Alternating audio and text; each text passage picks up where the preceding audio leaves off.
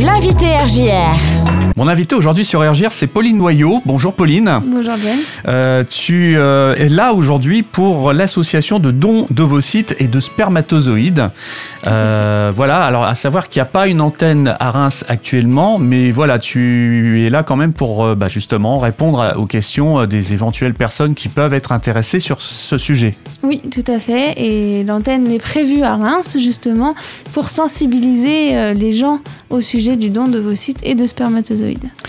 Alors c'est un sujet, euh, j'imagine, euh, voilà, euh, bah, comme quelque chose qui est très personnel. C'est pas évident d'aborder ces questions-là pour beaucoup de gens qui peuvent être à notre écoute. hein. Le fait est qu'aujourd'hui, il y a des choses qui sont possibles en France. On peut donner donc ces gamètes pour pouvoir euh, permettre à d'autres personnes d'avoir des enfants en France. Mm.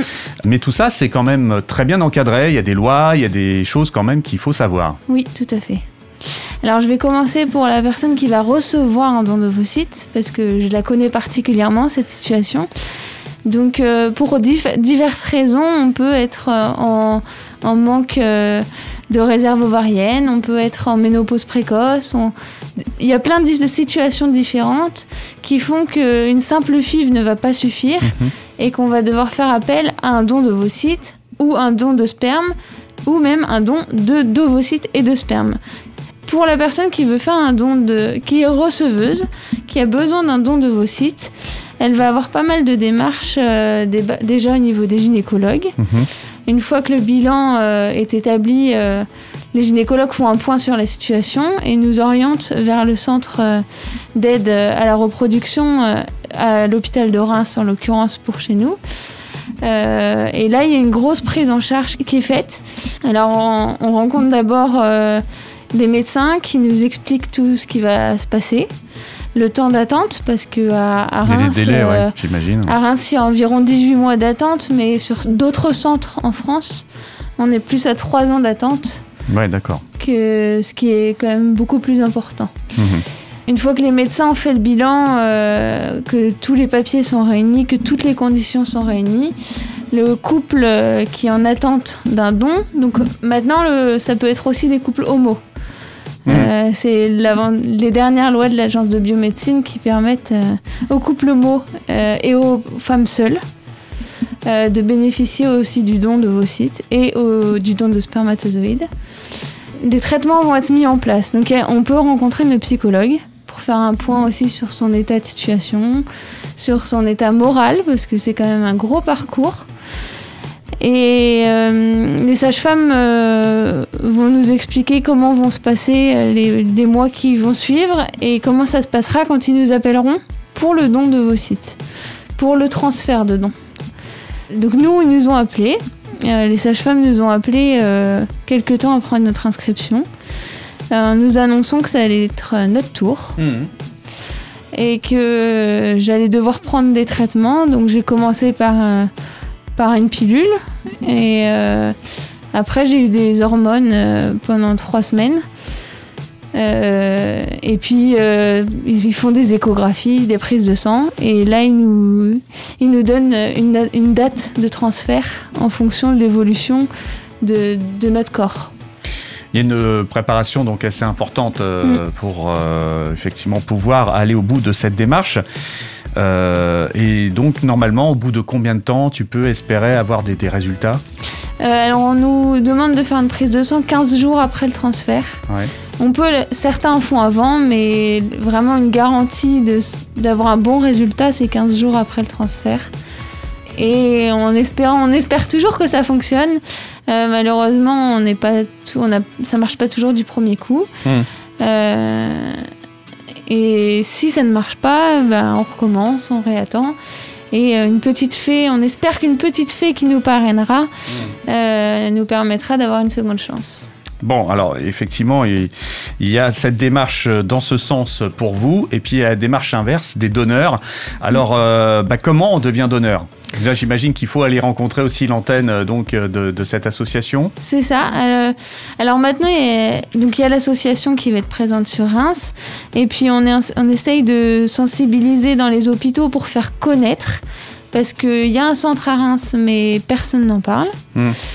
Le don d'ovocytes et le don de spermatozoïdes, c'est aussi une grosse épreuve euh, pour les, les donneurs parce qu'ils ont, pour la femme en tout cas, elle a un, un gros traitement à suivre. C'est le même traitement que si elle faisait une FIV, donc euh, avec une pilule, puis des hormones, puis des piqûres pour stimuler le, L'ovulation. l'ovulation. Et pour l'homme, euh, après des prises de sang pour vérifier, c'est six recueils qui permettront à huit personnes d'avoir des spermatozoïdes. Alors, euh, on peut donner pour euh, ce qui concerne les hommes entre 18 et 45 ans, Mm. hein, c'est ça. Pour les femmes, c'est à peu près le même âge? Euh, oui, c'est jusqu'à 37 ans pour les femmes. D'accord. Euh, et puis pour la conservation de ces gamètes, donc de 29 à 37 ans pour les femmes et de 29 à 45 ans pour les hommes. Mm. Et euh, elles peuvent être utilisées jusqu'à 45 ans pour les femmes et jusqu'à 60 ans pour les hommes. Euh, voilà, je me base à cette petite brochure d'information que tu as apportée euh, donc sur l'autoconservation des gamètes. Oui. Voilà, il y a des choses qui vont changer, tu me disais aussi pendant qu'on préparait ce, ce petit échange. Alors, euh, à partir de septembre prochain, il va y avoir la levée de l'anonymat. On essaye de rassurer les personnes parce que c'est- l'enfant ne pourra pas retrouver euh, par besoin simple les, personnes qui ont fait le don Mm. et donc grâce à qui il est né. La personne qui est née du don d'ovocytes pourra retrouver à ses 18 ans les personnes qui ont fait le don On va dire les parents géniteurs. les quoi. parents géniteurs, on dirait même pas parents Ouais, parce que c'est ouais. pas des parents, c'est les personnes qui ont fait le don Ouais. Euh, pour des raisons euh, ethniques, pour des raisons, euh, des questions De santé de aussi. santé, Ouais. Par exemple. Euh, donc voilà, à partir de 18 ans, euh, l'enfant pourra aller Ah. à la recherche Avoir accès à cette ces- information-là. de ses origines. Mhm. Voilà, donc ça c'est quelque chose de nouveau parce que jusqu'à présent c'était un total euh, anonymat. Euh, en France, c'est un total an- anonymat. Il y a plusieurs pays d'Europe qui ont déjà levé euh, l'anonymat il y a quelques années. D'accord. Euh, mais en France, ça sera en septembre euh, 2022. Mhm. Avant ça, euh, dernièrement, il y a d'autres lois qui ont été levées qui permettent donc aux femmes homosexuelles, aux, fa- aux couples de femmes et aux couples d'hommes, pour les hommes c'est plus compliqué, mais pour le couple de femmes, d'avoir d'être éligibles au don de vos sites et de spermatozoïdes, parce Mhm. que souvent chez les couples de femmes c'est c'est la question. Ouais, ouais. Et aujourd'hui, euh, que ça soit euh, en raison d'une maladie ou non, on- la loi permet aux, aux femmes de faire prélever leurs ovocytes pour une autoconservation Mhm. euh, qui permet que si dans 5 ans, 10 ans, vous souhaitez faire un enfant et que vous n'y arrivez pas, vous avez vos ovocytes qui sont déjà présents et vous pouvez le faire même en tant que femme célibataire. D'accord. Après, la femme qui prélève ses ovocytes, elle veut les conserver pour plus tard, elle croise une situation finalement, euh, elle rencontre un homme, elle, euh, elle a plus besoin de ses ovocytes et elle peut faire le choix de donner ses ovocytes pour les, receveuses euh, en attente. Ouais. Donc il y a pas mal euh, de possibilités finalement. Et c'est vrai qu'il y a peut-être des gens qui sont à notre écoute qui se posent des questions. Mm. Donc là, tu pourras déjà répondre à quelques-unes de ces questions ce vendredi 10 au CHU de Reims. Exactement, donc euh, on sera deux dans le hall d'entrée du CHU. Euh, on sera heureux de vous accueillir, euh, de répondre aux questions et de- d'expliquer comment les, les différentes procédures sont faites, se passent, les différents traitements qui peuvent être pris, la Mm. lourdeur euh, le- certaines le prennent très légèrement. Nous, dans l'association, on- les donneuses, on les appelle les petites fées. Ouais. Euh, parce que pour nous, c'est une donneuse, c'est une fée qui vient euh, mettre euh, des paillettes dans notre vie. Ouais. Et on compte énormément sur ces personnes-là. Grâce à l'association Don d'ovocytes, un spermatozoïde, un espoir, on a aussi un système de parrainage.